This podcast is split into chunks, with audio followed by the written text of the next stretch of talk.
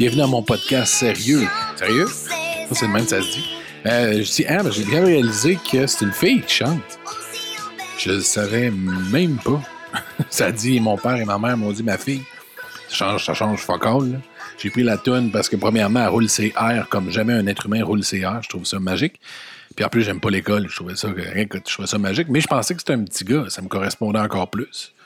Je trouvais qu'il chantait comme René Simard. Peut-être les années 70, un genre de petit René Simard avec sa couffe. Là, puis, euh, c'est une fille. C'est pas grave. Ça change pas grand-chose. Fait penser à. C'était-tu Farinelli? J'ai un mot de ma mémoire est bonne. Il me semble Farinelli, c'était un chanteur qui chantait vraiment le même, très aigu.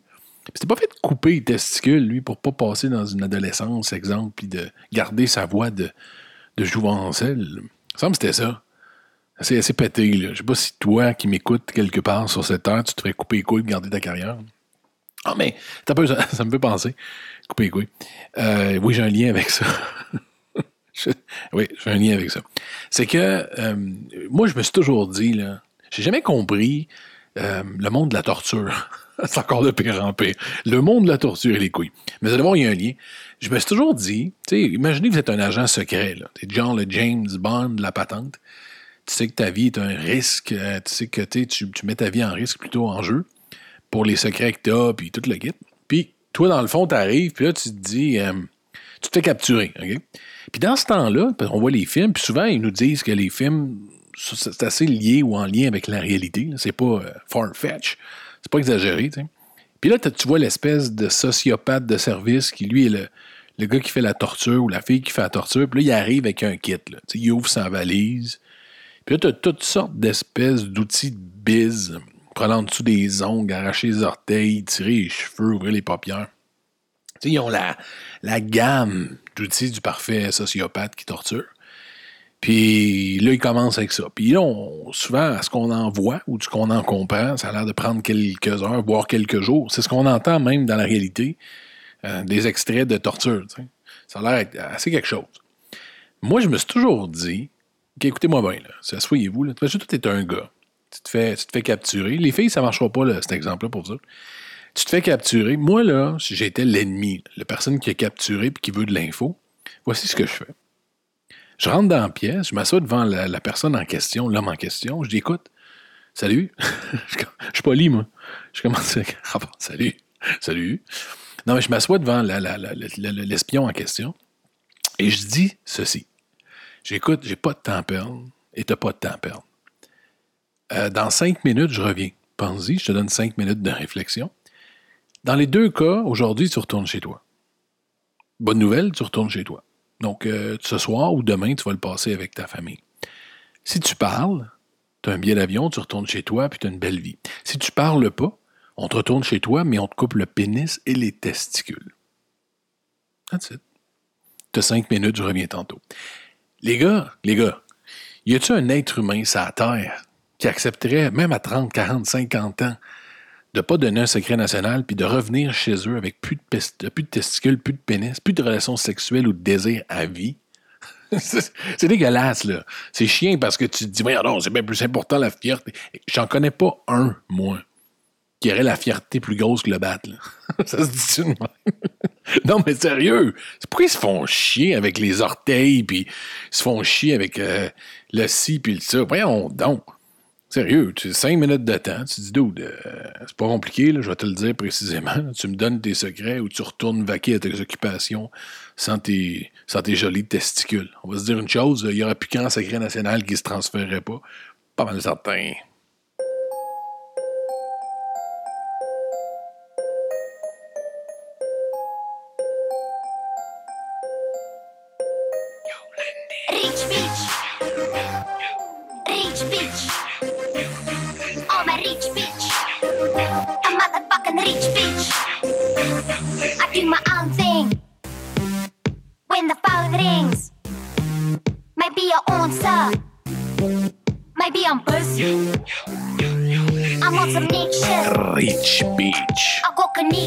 C'est, ceux qui connaissaient pas ça, C'est un groupe euh, d'Afrique du Sud. Die Hard Huntwood. Die Huntwood. difficile à dire. Mais c'est des euh, Africains du Sud, donc de Johannesburg, mais ce que vous entendez comme accent, ça, c'est Yolandi Visser, très jolie chanteuse, conjointe en passant du gars avec qui elle chante, Ninja. Lui, il s'appelle Ninja. Mais euh, toujours pour te dire que l'accent que tu entends, c'est hollandais. C'est parce que c'est une ancienne colonie hollandaise. Donc, euh, c'est comme ça dans ce pays-là. Aussi. Ben, oui, ça prend pas. C'est la musique de transition, mais il y a un lien avec Rich Beach. Je me disais, ça, c'est mon intro. J'étais en passant tantôt les, les couilles puis les, les, les, les, testicules puis l'espèce d'esclavage. Pas l'esclavage, mais les, pas l'esclavage. Les testicules puis la torture, ça, c'était une intro d'intro. Je sais pas comment dire ça. Là, là c'est l'intro. Je me disais, dans le fond, dans la vie aujourd'hui, surtout qu'on est, on est dans une période très euh, Instagram de la vie. Là. On est très paraître. On est très. Euh, on est tous dans le même. On, a beau s'en plaindre, chialer, on, on, embarque un peu tout, je pense, dans le game. Puis ce qui était à l'époque, je pense, un signe de richesse. C'est un signe de. Qu'est-ce que. La question que je me pose, dans le fond, qu'est-ce qui vraiment aujourd'hui, indéniablement, démontre la richesse? Tu sais, comme euh, exemple, à une certaine époque, euh, une femme, un homme, tu avais les monons qui arrivaient avec un manteau de fourrure euh, de castor canadien, puis ben du Joel en or, Monique. Puis c'était dur à faker, là. On s'entend, c'était pas, c'était pas facile à faker. C'était, ça pas mal, Fait que, tu sais, c'était, la façon de montrer que tu étais riche, puis les gens, t'avais un oncle tout le temps dans la famille de même, puis ben, c'était de même. Après ça, ben, t'avais le char, la, la grosse Cadillac à Raymond, puis après ça, tu as eu les, les, le monde qui se promenait en avion. On a vu ça un bout de temps. Tu avais les rich kids of Instagram qui se promenaient, qui se, photographiaient en avion en hélicoptère. Mais tout ça, le problème aujourd'hui, que ce soit le char, l'hélicoptère, l'avion, que ce soit le manteau de fourrure, tout est abordable, tout est accessible à différents niveaux. Ça, c'est possible, dans le fond, de faker pas mal tout ça. Tu peux être frauduleux, tu peux faire semblant. Exemple, tu vas dans un centre de location d'hélicoptère puis tu fais semblant que ça la tienne. Tu, peux la jouer solidement weird, mais même en étant honnête, tu sais, des petits kids qui vivent dans le sol de leurs parents puis qui se promènent en Porsche Cayenne. Il y en a d'autres qui ont une Rolex parce que c'est une passion, puis oui, il s'est mis 5000 de côté parce qu'aujourd'hui, les salaires sont élevés, puis il se promène avec sa Rolex. Il n'y a plus genre de choses duquel tu te dis, bah écoute, clairement, cette personne-là, vraiment, du cash, moula. Mais moi, je l'ai, la solution. Je l'ai, le truc. Dans le fond, je t'ai tout amené ça pour ça. Là. Je l'ai, moi, le truc. Comment faire indéniablement? C'est quoi le truc? La façon de savoir, dans le fond, si quelqu'un est vraiment rich. Ça m'a pris du temps à réaliser ça, mais je pense que c'est ça. C'est indéniable. Tu sais, il y a, y a, des échelles sur table pour calculer bien des affaires. Ceux qui ne connaissaient pas ça, il y a l'échelle du Big Mac. L'échelle du Big Mac, c'est de savoir quelle, quelle, est la valeur de ton argent partout dans le monde. je ne rentrerai pas dans les détails de la fiscalité, déjà que je pourris. Mais exemple, euh, comment coûte un Big Mac? Tu peux avoir quoi pour. Euh, un Big Mac en Hollande, il est combien comparé à un Big Mac aux États-Unis, comparé à. Ça te donne la valeur de ton cash, dans le fond. Je donne une parenthèse. au Venezuela, il y a, une, énorme, euh, une énorme récession, une inflation de fou. Le pays va vraiment mal. Mais je pense qu'un frit, un McDo, parce qu'il reste un McDo à Caracas au Venezuela, je pense que c'est 200 que ça nous coûte US acheter un frit. Ça en dit long sur le, le focal du pays. Mais anyway. Mais pour savoir si t'es rich, si t'es filthy, si t'es hot, je l'ai le truc. Fait que prenez des notes, asseyez-vous. C'est parce qu'il y a du monde aujourd'hui qui veulent paraître. Ils veulent paraître, puis ils s'essayent avec plein d'affaires. Puis je pense que vous passez à côté de la traque, monsieur, madame. Pour être riche aujourd'hui, il faut que tu aies du Tide. Du Tide le détergent, le détergent Tide. je, m'explique, je pense vraiment que c'est le cas. Pourquoi? Parce que quand tu vas, il y a comme des classes sociales dans la société. OK? Tu as la classe euh, pauvre, tu as la classe moyenne, puis tu as les riches. Et quand on va dans le domaine, tu travailles chez Walmart, tu travailles chez Jean Coutu, Costco, peu importe, quand tu arrives dans le, rayon des, des pas des revitalisations, mais des produits de nettoyer, pour nettoyer dans le lavage, les produits de, comment ça s'appelle, salon à, savon lavage? pense que ça s'appelle le même. Quand tu arrives là, tu peux pas niaiser. Tu peux pas, tu peux pas mentir sur ton statut, OK? C'est plus fort que nous. C'est entrer dans notre corps, dans, nos, dans notre ADN. Tu consommes selon ce que tu es. OK. Exemple, moi, je suis dans la classe de base. Ben des dettes, de faire à payer. Je ne suis pas, dans la classe moyenne ou riche. Là, moi, je ne suis pas là dans la vie. Fait que ce que je fais, quand j'arrive chez mon bon vieux Walmart, ben, moi, que c'est garanti, c'est pas compliqué. J'achète le moins cher pour le plus de basé. C'est triste, là. Il peut, sentir les aisselles ou le fin fond de tiroir. Moi, Max Doré, j'achète, exemple, souvent, ça va être la parisienne. Là. Il y a comme un combat à la base des losers. T'as la parisienne, Purex, euh, t'as des 4-5, euh, Arm, and Hammer, qui en a un aussi, le jaune. T'as comme un combat à la base de la caténerie. Mais eux, ils nous attaquent. C'est nous qui viennent chercher. C'est-à-dire que souvent, je vais payer un bon petit 6,99, puis un 45 brassé, puis des fois, ils vont mettre un plus 5, en voulant dire, qui ont réussi à rajouter dans le petit trou de chose 5 brassés. Je ne me peux plus dans ce temps-là. Mais ça, c'est ma classe. C'est ma classe de société. Tu peux pas mentir. Tu n'arriveras pas dans personne de ma classe ouvrir leur, euh, armoire puis voir un tide. Non, tu n'arriveras pas. Tu la classe moyenne. La classe moyenne, c'est différent un peu. La classe moyenne va acheter des rabais aussi, mais va même se permettre des rabais de gros brands. C'est-à-dire que, non, non, tu n'auras pas de classe moyenne qui va acheter un Tide à plein prix. Le gros Pods, gros format qui dure un an, là, avec HE, euh, High Efficiency, plus, plus, plus, rinse at all. Je sais plus les options, c'est rendu quasiment. Moi, ça me fait jouir, parce que ça reste un but. Mais c'est ça, tu vas pas, ils vont pas acheter ça à plein prix. Par contre, la classe moyenne va prendre des gros formats aussi. Tu sais, le format là, cruche, là, avec, euh, on dirait une affaire pour mettre du vin ou une cruche d'eau. Ça, la classe moyenne se le permet. Parce que, tu sais, ils se disent, quand tu as les moyens, tu as un peu d'argent de côté, c'est cave d'en acheter à chaque semaine comme moi. Tu dis, m'en acheter un un peu moins cher, m'a sauvé quelques sous la brasser. Fait que la classe moyenne, s'ils vont là-dedans, s'ils ont du gain, gain, c'est un brand de classe moyenne, de, classe moyenne, ça, gain. Si tu vois du gain, tu sais, c'est quelqu'un de correct. Moi, des fois, je me le permets, des fois, il drop le gain. Hey, il peut pas en avoir bien plus qu'une chamane du gain, tu sais. Mais du gain, il va en prendre cette classe-là. Mais t'as peu, là. La classe moyenne ne va jamais acheter régulièrement du Tide.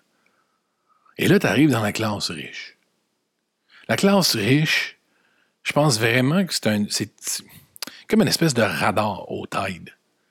Quand tu as de l'argent, tu as du cash, tu as de la moule, tu fais pas semblant dans la vie. C'est pas pour les filters, t'en as dans l'account. Quand tu marches vers ça, on dirait qu'il y a comme une espèce de dément vers le tide. T'hésites pas.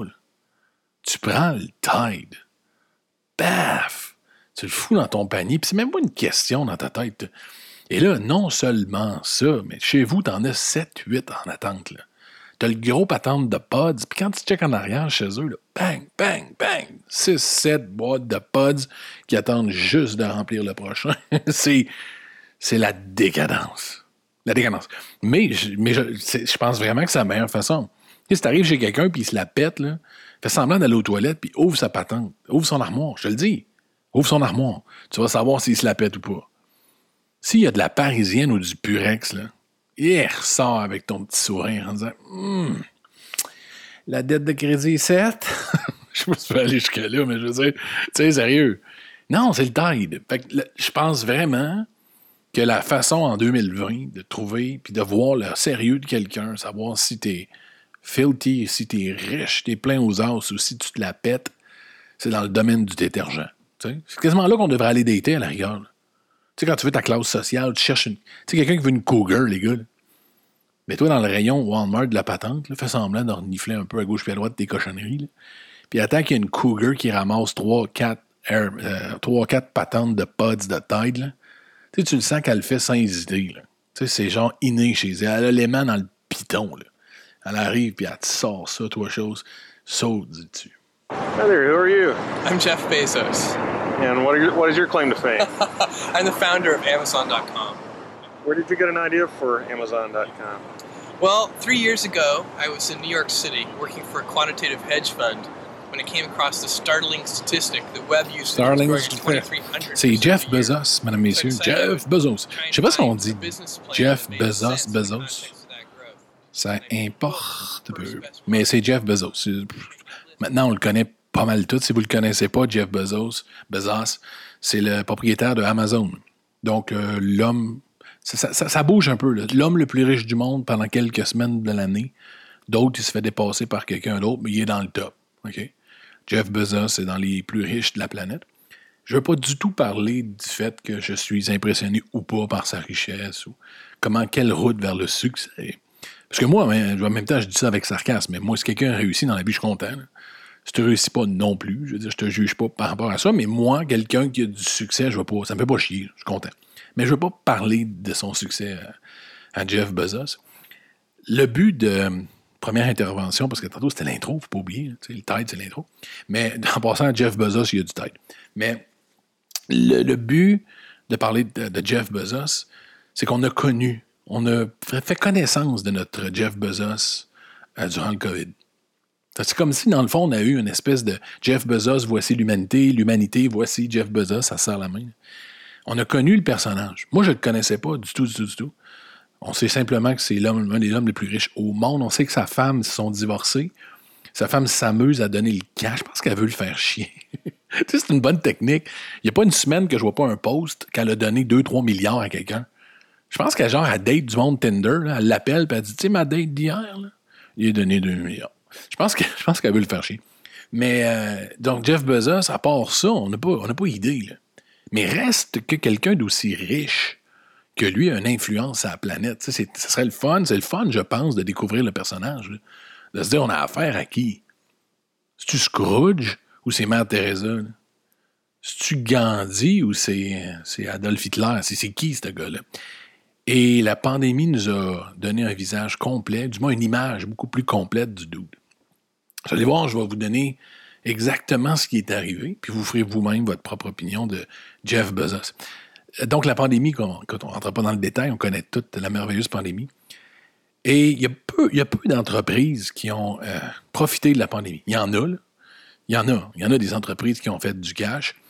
Les gens vont dire les masques. Ah oui, les masques. C'est 3M en passant. Parce que je vais tantôt des fameuses conspirations puis des masques. Mais 3M en passant, qui est une compagnie majeure qui fait la plupart des masques, 3M doit faire un milliard, trilliard de trilliards dans d'autres domaines, puis doit faire 50 millions de dollars avec les masques. Là. OK? C'est pas, pas la panacée, c'est pas là où 3M fait son cash. Donc, euh, donc à part 3M, à part les compagnies de masques, puis ceux qui ont profité avec l'alcool pour les mains, puis tout, je parle pas des, compagnies comme ça d'opportunités, mais ceux qui étaient déjà établis, t'as, euh, Amazon est pas mal le grand gagnant mondial. On dit qu'Amazon aurait peut-être, a peut-être même doublé durant, durant le COVID. Pourquoi? Parce que tout le monde avait leur PCU, mais était pogné le cul chez eux. Fait que les télés et les cochonneries, on le sait tout, tout le monde a acheté là-dessus. Fallait qu'il livre, fallait qu'il. C'est devenu, dans le fond, c'était déjà un des seuls centres commerciaux au monde. Parce qu'Amazon est de loin rendu trop gros. Ça en est même un problème. C'est un autre débat. Euh, je pense vraiment qu'il y a un problème de, un problème de grosseur, de taille chez Amazon. Il a mangé tout le monde, c'est une chose. Là, il y a compétition, se fait tarder. Il y a un problème. Mais encore une fois, c'est un autre dossier. Mais Amazon, donc, était pas mal le seul logique pour tout le monde sur la Terre pour aller consommer. Amazon, durant, durant le COVID, a annoncé qu'ils engageaient 100 000 personnes de plus. 100 000. C'est débile, là. Ils ont engagé 100 000 employés. Donc, vous êtes dans une période comme ça. Et dans la vie, si euh, y a un moment, il y a un moment dans une entreprise où c'est bien, où c'est même recommandé d'utiliser une situation euh, à sa faveur. Ça, peut, ça fait un peu manipulateur, crosseur, mais ça ne l'est pas. Je vais vous donner un exemple. C'est comme si moi, j'ai un dépanneur dans un quartier, puis il y a une énorme explosion. Tu genre, ce qui vient d'arriver au Liban. On est le 9 euh, août quand j'enregistre. Il y a l'explosion qui a eu lieu à ce moment-là au Liban.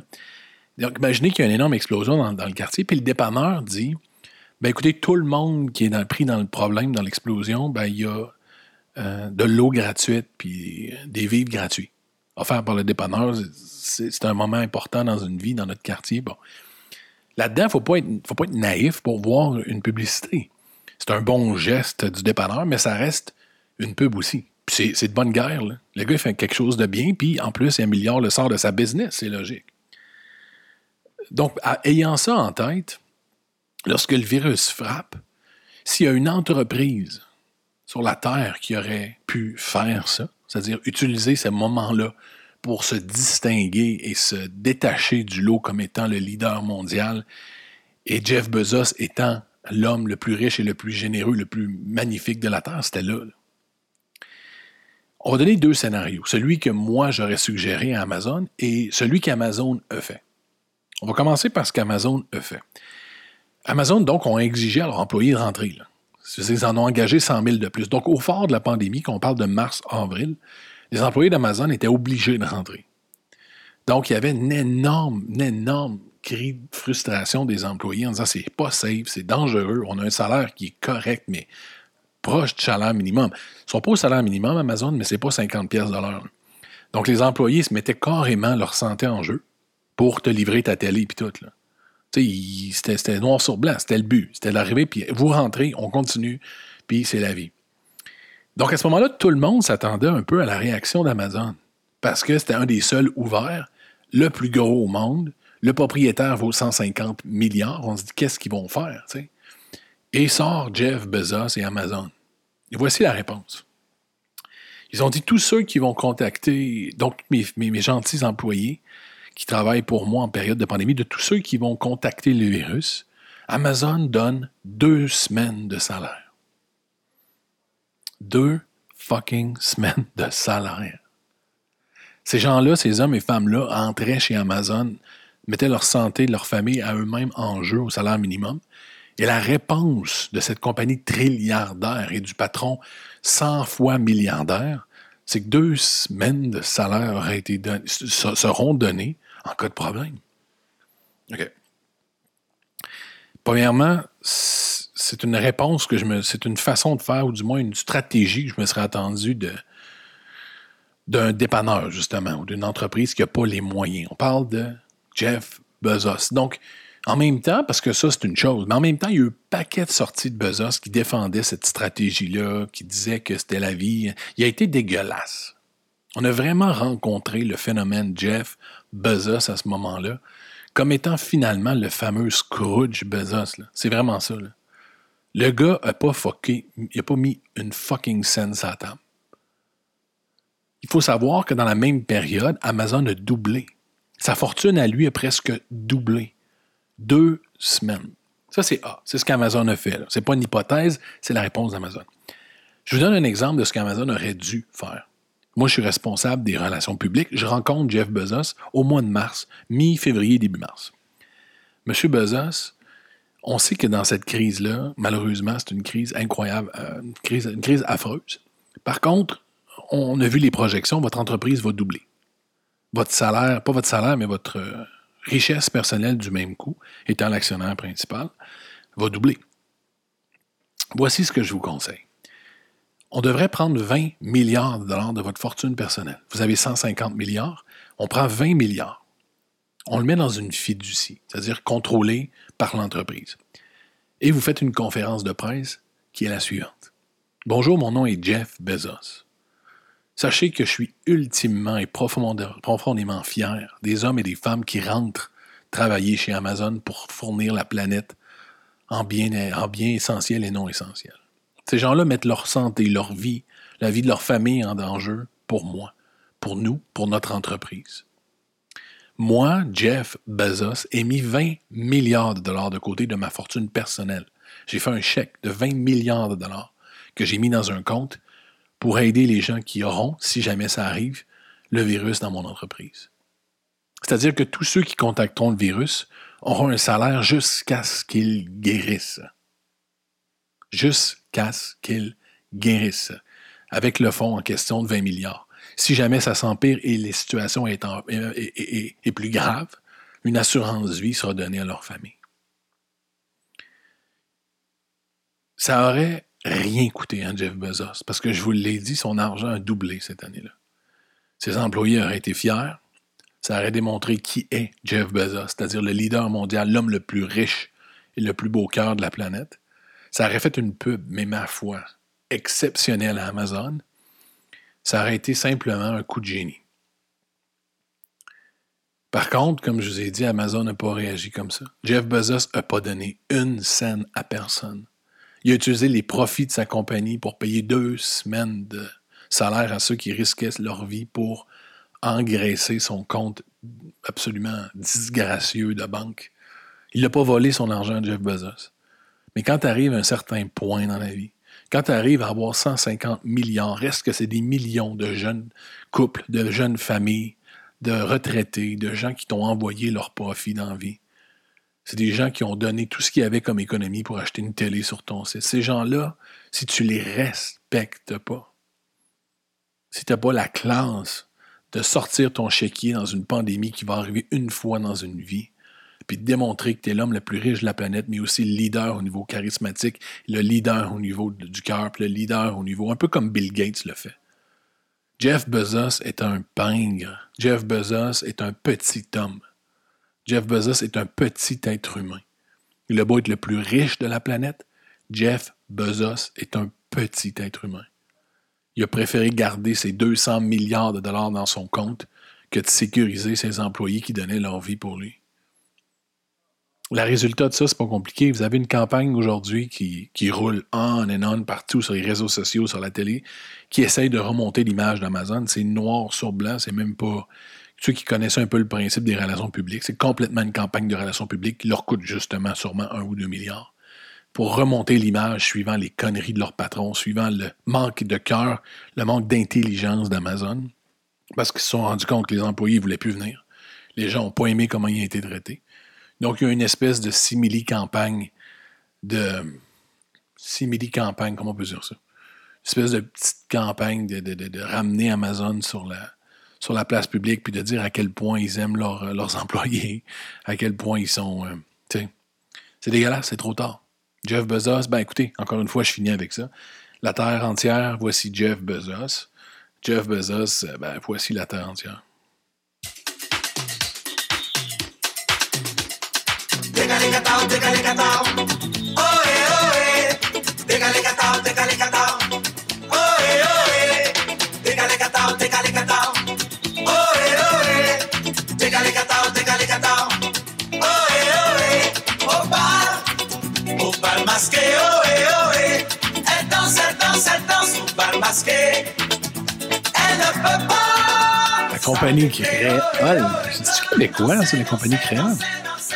Je sais pas, c'est comme Alain Morisseau. je suis parti avec des groupes de début. C'est comme Alain Morisseau et Sweet People. Ça, c'est des Suisses. J'étais sûr qu'il était québécois. Alain Morisseau et Sweet People. Mais euh, la compagnie créole, c'est québécois? Ça, il me semble que de tous les bons mariages qui se respectent dans les années 70, 80, 90 avaient sa portion compagnie créole. Mais je sais pas. Je sais pas s'ils sont québécois. J'ai aucune idée. Puis je prends pas deux secondes pour googler ça. ça m'intéresse pas. Mais enfin, en même temps, c'est gênant d'aimer ça, mais ça marche, là. sais, je viens de la remettre, là. Tu peux pas pas taper du pied ou avoir le goût de, prendre ta voisine et de tourner en rond. En tout cas, c'est l'idée que ça me donne. Tantôt, je parlais, c'est mon deuxième point, je parlais des, de 3M avec les masques, puis comme à 3M, c'est un peu le ridicule de la chose de dire que 3M, bon. Et c'est mon propos parce que, comme je disais, dans le premier épisode, ou ceux qui me connaissaient, je prends beaucoup plus de temps, malheureusement, ou la vie étant ainsi faite, à écouter les nouvelles euh, en anglais. C'est important que vous sachiez que ça n'a aucun lien avec euh, euh, de, se penser supérieur aux nouvelles québécoises ou à la langue francophone ou à la nature la, culture québécoise. Ça n'a aucun rapport. Ça n'a aucun rapport. C'est une habitude que j'ai pris parce que je fonctionne en anglais beaucoup. J'ai pris l'habitude d'écouter les nouvelles. Puis ce qui m'intéresse souvent, c'est des sujets internationaux. C'est pas nécessairement les Américains. Ces temps-ci, c'est insupportable. Donc, euh, c'est plus ce qui va arriver au Liban, ce qui va arriver au Moyen-Orient, ce qui va arriver en Europe. C'est ce qui m'intéresse. C'est ce genre de choses qui m'intéressent. Donc, j'écoute des nouvelles un peu plus larges, comme ça. Des nouvelles qui sont plus, euh, sont plus internationales, Donc, je reviens, je reviens pas jamais, mais presque jamais aux nouvelles locales. Je les écoute très, très, très peu. Donc, j'ai été fessé parce que je connais pas vraiment ce qui se passe. Je connais, écoute, je suis la pandémie à travers les yeux internationaux. Et tout le monde est rivé sur la planète sur les États-Unis parce que c'est un fiasco, on est tous d'accord, et particulièrement le sud des États-Unis. Pourquoi? Ben, c'est pas compliqué. Vous pouvez prendre une carte, présentement, prenez une carte, les États les plus atteints aux États-Unis et dans le monde. En passant, j'ai vu une charte, il disait plus genre les États-Unis contre l'Europe. C'était État par État contre le monde. Tellement que c'était élevé, comprenez-vous? Il disait, exemple, le Mississippi, c'est le numéro un au monde, aujourd'hui, des décès. Pas les États-Unis, ça, ça aurait été trop ridicule. Ça aurait été trop ridicule. Le Mississippi est numéro un. L'Alabama est numéro deux. La Floride, comprenez-vous? On y va État par État. Et vous pouvez prendre tous ces États-là, et ils ont quelque chose en commun, les États qui sont frappés principalement par la pandémie aujourd'hui. On est le 9 août. Ils sont tous républicains et disciples aveugles de Donald Trump. C'est simple, c'est parce que, bon, on le sait, le président veut rien savoir, c'est quelque chose qui ne l'intéresse pas. Il a mal géré le début de la crise, donc il continue parce qu'il ne veut pas admettre qu'il a tort. Et les gens qui le suivent aveuglement, c'est surtout les États du Sud. Donc, qu'est-ce qu'ils ont fait, les États du Sud? Ils ont embarqué dans le terme ou l'espèce d'imagination de Trump, disant que c'était, au début, il disait que c'était un hoax. le virus était une fraude, c'était faux. C'était un mythe. Ils ont resté avec cette idée-là du mythe du virus. Et ils ont littéralement pas pris ça au sérieux. Et aujourd'hui, c'est les pires au monde. Ça décède comme ça respire dans les États du Sud des États-Unis parce qu'ils en ont rien. Encore une fois, ils continuent et ils persistent et signent à agir comme si de rien n'était. C'est dégueulasse. C'est dégueulasse. Je suis pas quelqu'un, moi, qui est énorme sur les contrôles humains, le contrôle de l'entreprise, la NSC. Je suis très sensible à ça aussi. Je pense vraiment qu'il faut faire attention aux droits qu'on donne au gouvernement. Je suis plus un libertarien, même. Je suis quelqu'un qui en veut enlever le plus de droits possible au gouvernement. Mais je pense aussi que dans la vie, c'est du cas par cas. Je suis un libertarien, mais je regarde ce qui se passe avec la crise, j'écoute ce qu'on dit, et je prends mon propre idée euh, par rapport à ça. Et surtout, surtout, je fais quelque chose qui aujourd'hui est rendu, je pense, anormal, bizarrement. J'écoute les experts. Les experts sont étonnamment aujourd'hui mis dans une espèce de panier de corruption, de, de, fraude, de, gouvernement mondial. Je ne sais pas où les gens ont commencé à prendre leurs informations, que systématiquement, quand tu as un poste élevé dans une fonction élevée, surtout au niveau de la santé, tu es en train de faire une conspiration mondiale. Je ne sais pas où les gens ont pris ça, mais ça, ça me semble être pas mal la mode. Anyway, donc, je reviens à ce que je dis, je regarde les États-Unis, puis je suis complètement dévasté de voir leur attitude. Et là, je vois mon feed Facebook, des amis à moi ou des amis de mes amis. Je vois passer une pétition, c'était il y a un mois et demi, dans le début où on en parlait, une pétition disant abolir, ils veulent, nous faire mettre le masque. Et je lis le texte. Ça dit qu'ils veulent nous, manipuler, ils veulent nous forcer, forcer à mettre le masque, ils veulent nous contrôler. Un espèce de discours qui, techniquement, tu verrais dans un film de science-fiction. Tu sais, la personne qui vit dans un trailer, qui se met de l'aluminium sur la tête, puis qui dit que les extraterrestres le cherchent. Ce genre de personne comme ça, qui aurait un discours comme ça, au moins il y a une trentaine, quarantaine d'années. Aujourd'hui, c'est monsieur tout le monde, qui n'a aucun cours en chimie, aucun cours en bactériologie, Zéro. Travaille dans une usine. Il t'a là l'idée, lui. Il t'a là l'opinion, lui. Fauci, un des plus grands médecins au monde qui a gagné des prix, corrompu, ça. De la merde. Moi, je le sais. Si tu mets un masque, c'est pire. Tu vas avoir encore plus le COVID. Écoute, si tu regardes depuis que le temps est temps, depuis que les Égyptiens sont Égyptiens, à chaque fois qu'il y a eu de la marde euh, qui était attrapable ou que les gens sentaient qu'ils étaient en danger, ils se sont foutus un masque d'en face. Je veux dire, si tu regardes des images, juste la première, après la Première Guerre mondiale, il y a eu la grippe espagnole, 1919, des millions de morts. Les gens mettaient des masques. Est-ce que c'était 3M qui contrôlait le monde à ce moment-là? Est-ce que Bill Gates, avec son groupe, essayait de vous manipuler en 1919? Il n'y a rien de plus logique et d'intelligent que de diminuer les chances de propagation en mettant un putain de tissu dans votre face. Mais qu'est-ce que Êtes-vous cogné la tête? Je sais, je sais, que la mode, c'est de dire que tout est dans tout puis que tout le monde est en train de conspirationner. Savez-vous quoi? Des conspirations, il y en a tous les jours. J'en doute aucunement. Tu as une compagnie qui va conspirer avec l'autre pour payer plus cher sur les routes parce qu'il connaît le beau-frère du beau-frère puis ils vont se graisser à la patte. Tu as des pays qui vont donner des contrats à une compagnie d'armée parce que l'autre pays est plus favorable à lui. Tu as des choses comme ça qui se passent jour après jour après jour. La Terre est corrompue. Get over it. Par contre, de me dire qu'il y a un groupe mondial qui a un bureau caché, qui décide de créer une pandémie pour vendre des masques. Êtes-vous malade? Ça va? Est-ce que vous comprenez la difficulté à créer ce genre d'opération-là pour le profit que ça représente? Dans le fond, ce que vous faites en expliquant ça, en faisant cette pétition-là, vous démontrez uniquement votre incompétence au niveau fiscal. Vous démontrez juste votre incompétence au niveau financier. Les revenus de vente de masques, pensez-vous, parce que pour vous autres qui faites 50 000 comme moi par année, vous dites, voyons donc, je vendrais pour un milliard de dollars de masques, c'est clair que je fraude la planète. Savez-vous c'est quoi le chiffre d'affaires de Apple? Ils sont dans le trilliard. Vendre un milliard de dollars de masques. Il n'y a aucune compagnie sur la Terre. Il n'y a aucun groupe secret sur la Terre qui déciderait de tuer un million de personnes pour vendre pour un milliard de dollars de masques. C'est ridicule, c'est illogique, ça n'a aucun nasty de bon sens. De dire en plus que le masque est pire, que ça empire, ça empire pas. Que le masque soit pas efficace à 100%, fine. Que le masque soit pas l'idéal, fine. De dire que c'est pire, ça va?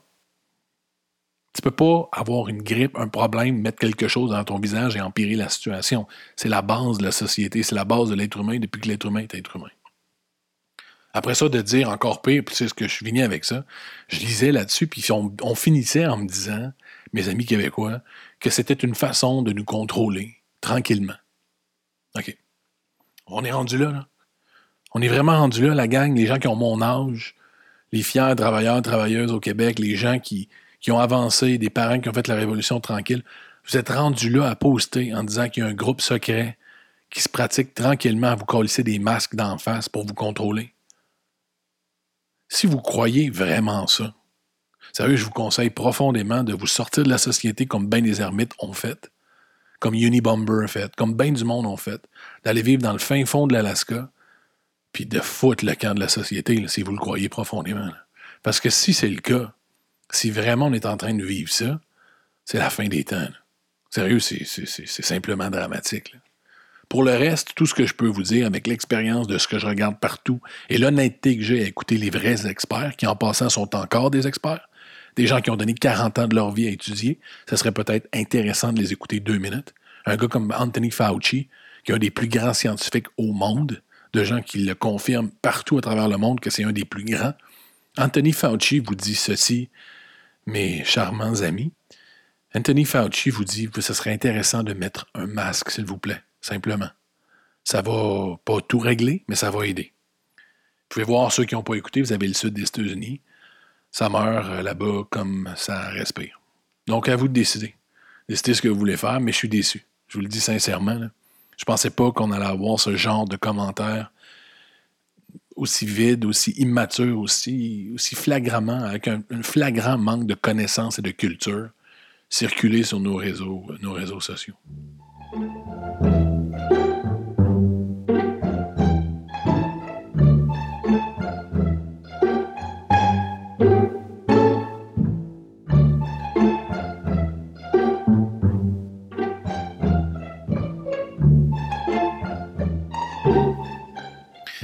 Beaucoup plus léger. Hein, Parce que ça, c'était deux points, c'est lourd. Hein. Je sais pas ce que j'ai.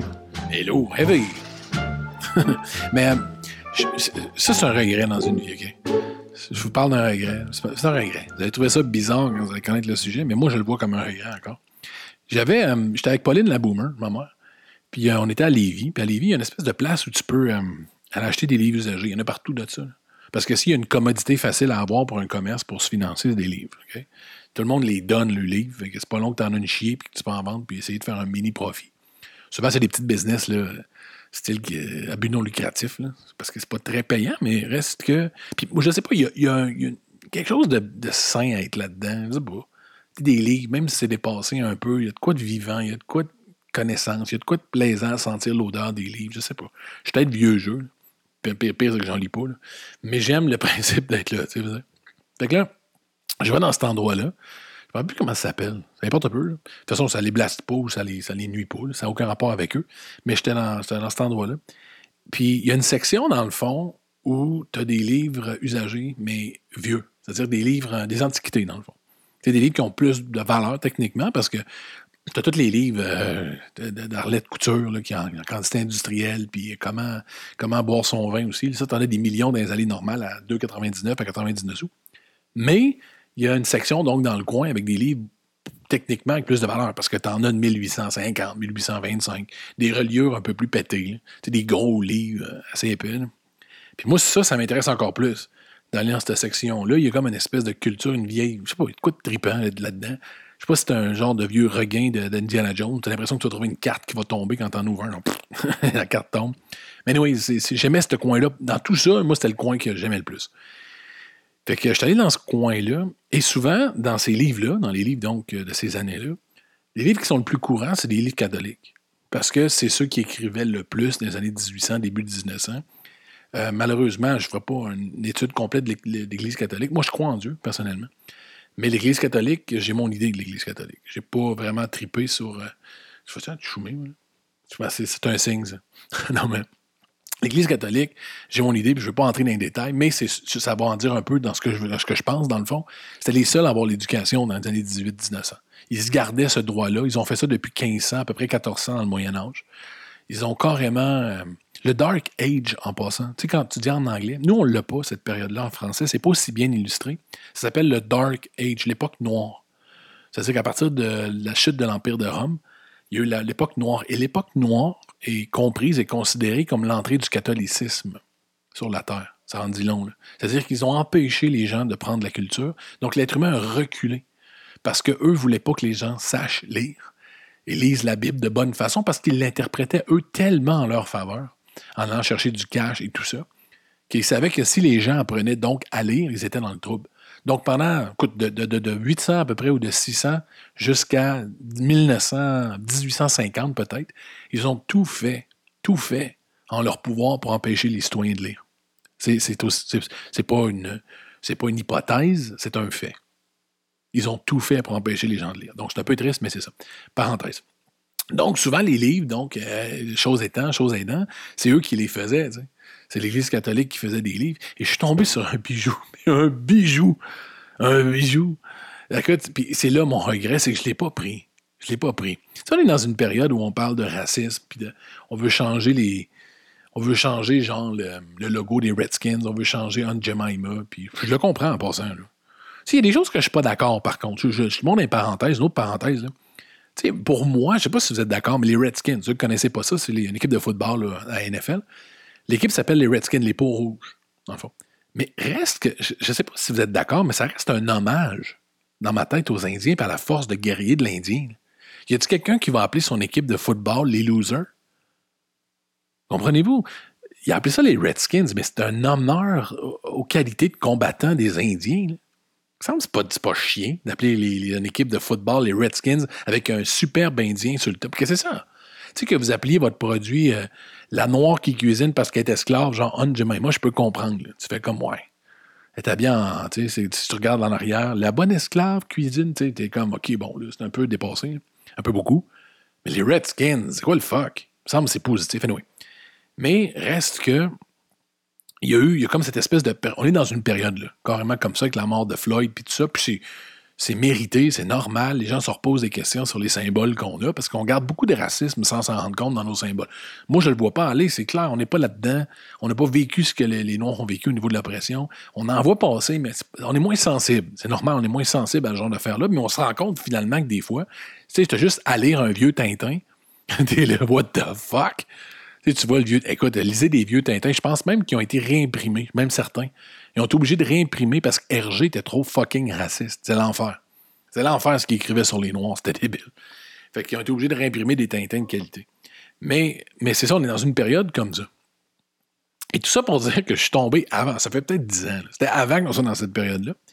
Je suis tombé sur un livre d'un curé ou un prêtre, OK, francophone, il parlait en français clairement, son livre était en français. Et lui, c'était le livre au complet, c'était sur son voyage en Afrique. Il a dit qu'il n'avait jamais fait de voyage en Afrique de sa vie. C'était dans, le temps où il fallait que tu y ailles en bateau. Je pense que son livre, c'était 1880. Et là, moi, je vais, hein, c'est bien drôle, ça. parce que tu regardais déjà la préface. C'était mon voyage chez les négrilles. le voyage chez les négrilles.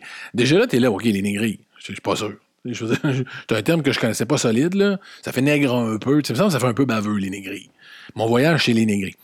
Et ce livre-là, écoute, j'en reviens pas, ça me fait mal juste de le dire, c'était un bijou. C'était un bijou de racisme. Mais racisme innocent. C'est-à-dire que c'était tout là l'art des catholiques hautains et des êtres humains hautains des années 1800 colonisateurs. Le but de son livre, dans le fond, il nous expliquait que le but de son voyage, c'était de voir si les négrilles étaient des animaux ou pas. Je vous le jure. C'est pas une blague. Et lui constatait avec amusement et bonheur que ça n'en était pas des animaux. C'était pas au second degré, c'était pas genre. Non, il était sincère. C'était du racisme jusqu'aux orteils. C'était élevé là-dedans le double. Lui, c'était naïvement Et je vous dis, je fais une blague à un négri et il rit. Ses lèvres s'ouvrent et il sourit clairement. Il comprend l'humour. C'était de même. C'était magique. C'était affreux, bien sûr, on est tous d'accord. Je ne dis pas que, je voulais l'encadrer puis en faire mon, mo- mon mojo, ma religion. là. Je te dis juste que c'était d'un racisme crasse, mais tellement ancré, tellement assumé. Ça en était déroutant. Ça aurait été des heures. J'aurais voulu vous lire une page par jour dans le show. Ça aurait été l'enfer, ça aurait été superbe. C'était tellement dégueulassement ridicule. Sa vision des fameux négrilles. J'étais page après page. De même qui dit que les négrilles, finalement, euh, ils ont redonné un savon, puis qu'ils ont, après quelques semaines, ils ont commencé à le comprendre et l'utiliser et ne pas le manger. C'était l'enfer. C'était l'enfer. Ces commentaires, c'était d'un dégueulasse. Et c'était notre curé de, de, je sais pas qui, le père Jean-Paul Dubé, je sais pas son nom. Et lui, tu tout, tout sérieux, le dude, là. C'était pas. euh, non, non, c'était son écrit, C'est comme ça qu'il vivait ça, Jean-Paul. Il nous expliquait comment les négris, c'était pas des animaux, puis il a, été financé par son église, il a écrit avec ça, puis il a dit Je vais les aider, les gens ici, moi, ceux qui pensent que c'est des animaux. Je vais vous le dire, moi. Non, ça mange pas les savons, ces gens-là. Mais c'est ma grande déception, je l'ai pas acheté. Il devait être genre 12-15$. piastres. Fuck. J'ai laissé ce bijou de racisme, ce bijou d'imbécilité humaine, ce bijou de, religion catholique hautaine et malhonnête euh, passer. Ça me fait chier. Je vais vous le dire, ça me fait, ça me fait profondément chier, mais bon, au moins vous savez qu'il existe, vous savez qu'il y a ce genre de livre-là qui a été écrit. Juste, juste ça, je pense que c'est merveilleux.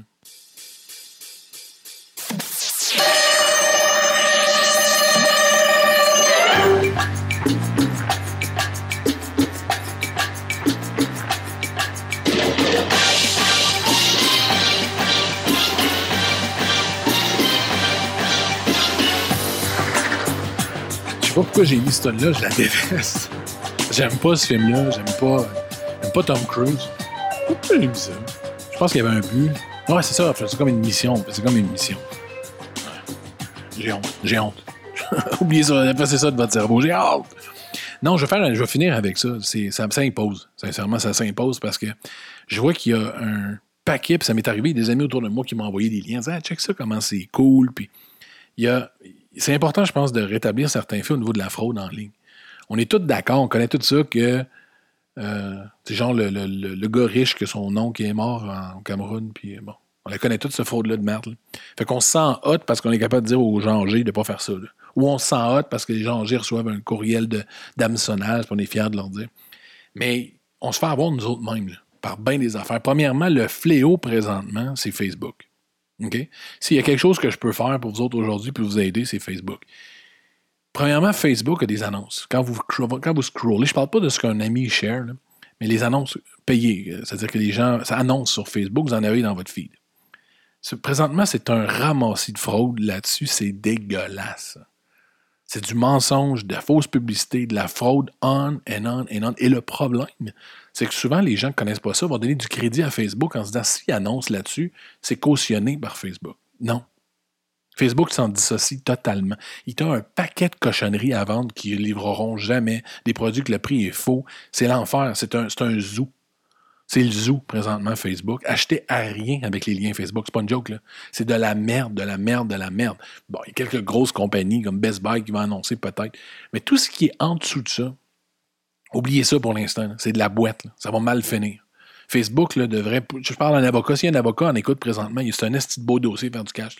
Amener en cours Facebook pour responsabilité au niveau des fraudes que ça crée, c'est l'enfer. J'en reviens pas qu'une compagnie aussi grosse laisse des publicités aussi dégueulasses. Des fois, c'est ridicule tellement que c'est évident. C'est ridicule. Ça, ça puis Marketplace, deuxième chose. Marketplace, c'est un endroit exceptionnel. Ceux qui me connaissaient, j'achète de quoi tous les jours sur Marketplace. Présentement, un item à pas acheter, c'est les AirPods. Les oreillettes Apple. là. Ceux qui achetez jamais ça là présentement. Il y a une fraude de petits, de petits baveux, de petits baveuses de fin fond de campagne qui est hyper populaire de ces temps-ci.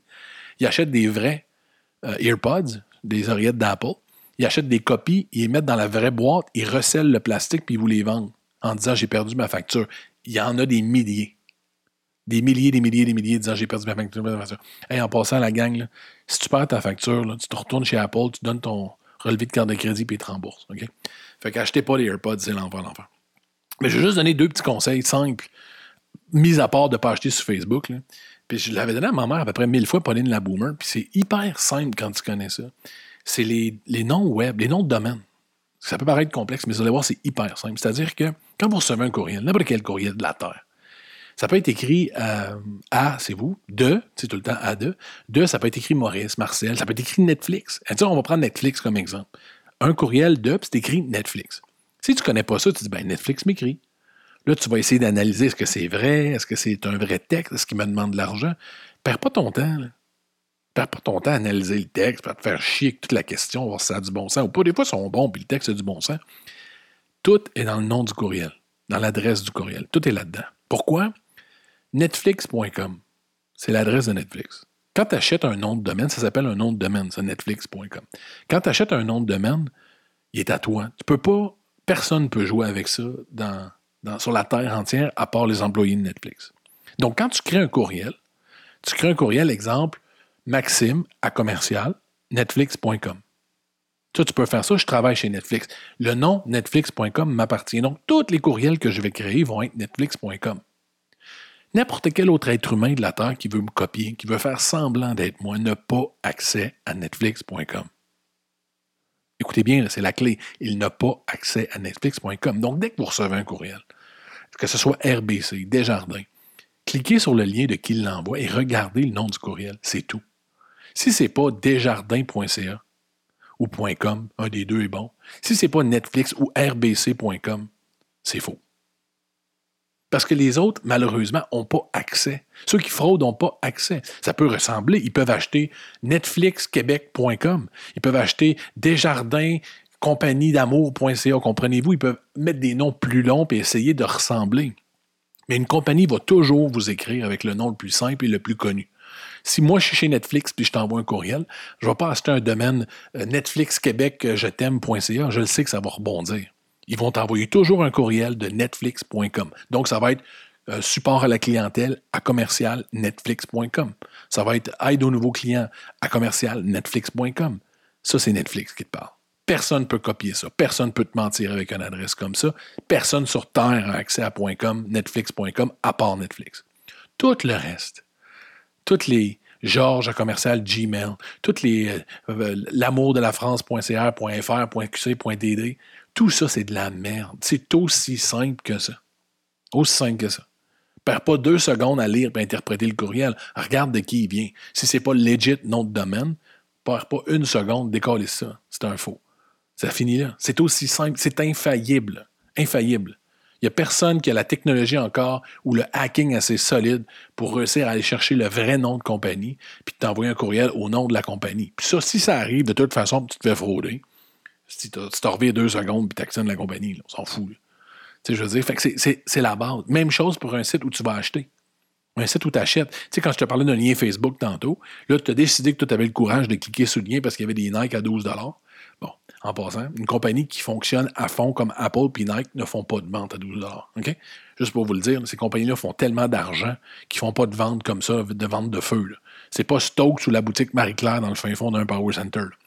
Donc, si vous allez sur un lien, vous cliquez donc sur le lien. En haut, le site, c'est très important. Souvent, une compagnie pas sérieuse va avoir un nom par défaut qui est donné par son, par l'endroit où il a acheté son, commerce.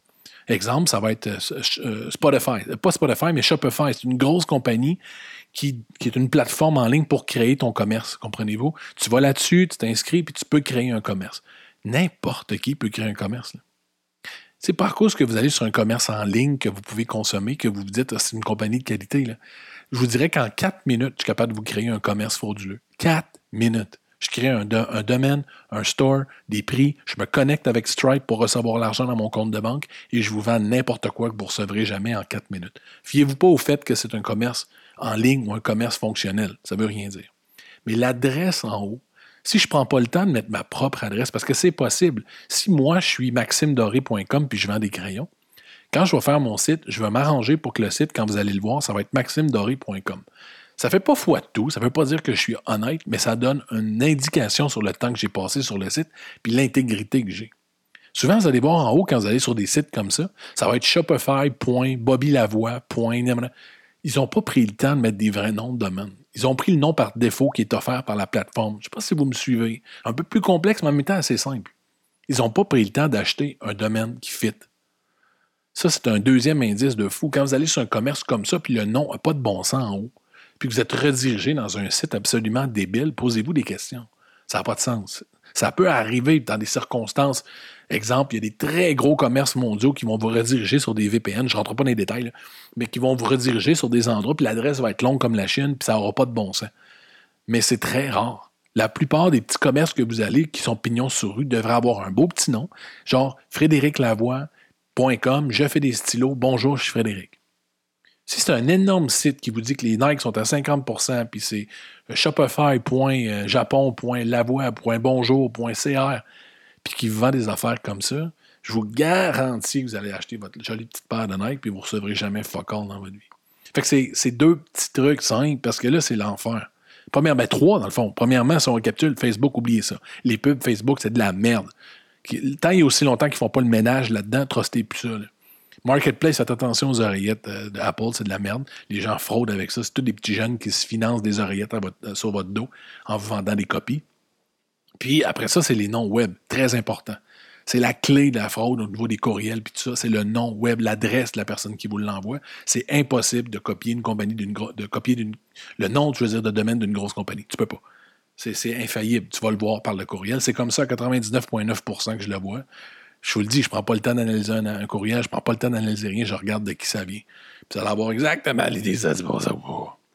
Ah, qu'est-ce que combien de temps? 50, 57 000, c'est assez. C'est assez. Merci d'avoir pris le temps, sincèrement. Euh, c'est pas un. C'est un podcast qui. On parle peut-être de 1000 auditeurs. Euh, c'est pas des tonnes, mais pour un podcast privé, c'est énorme. Ça me touche vraiment. Puis la différence en même temps entre 1 million et 1000, il n'y en a pas. Rendu là, c'est juste d'être connu puis de, faire un tilt. Tu sais, la qualité est la même. Vous avez un podcast, je pense, de quelqu'un d'intègre qui fait quelque chose de tout son cœur avec une grande qualité. Vous auriez le même affaire avec un million d'auditeurs. Ce serait le même produit. C'est juste qu'on est, je suis moins connu encore. J'ai pas assez de d'énergie là-dedans parce que j'ai d'autres entreprises dans ma vie, mais, mais je, suis vraiment reconnaissant. Ça me touche vraiment que vous preniez le temps d'écouter. C'est énorme pour moi. C'est vraiment gentil. Même si des fois vous n'êtes pas d'accord, des fois c'est pas clair que. Je, je, le fais d'une prise, je me répète. là. Euh, c'est pas évident. Essayez, vous, devant le miroir, de parler pendant une heure de 4-5 sujets différents sans jamais mettre pause. Regardez-vous dans le miroir, parlez-vous pendant une heure, puis donnez des propos. Vous allez voir, c'est quelque chose. C'est pas, pas, pas si facile que ça. Ça se fait, mais c'est pas si facile que ça. Fait que euh, dans quelques jours, le prochain épisode. Merci de prendre le temps encore une fois. Je suis avec ça, mais je sincère. Ça me touche profondément. Thank you.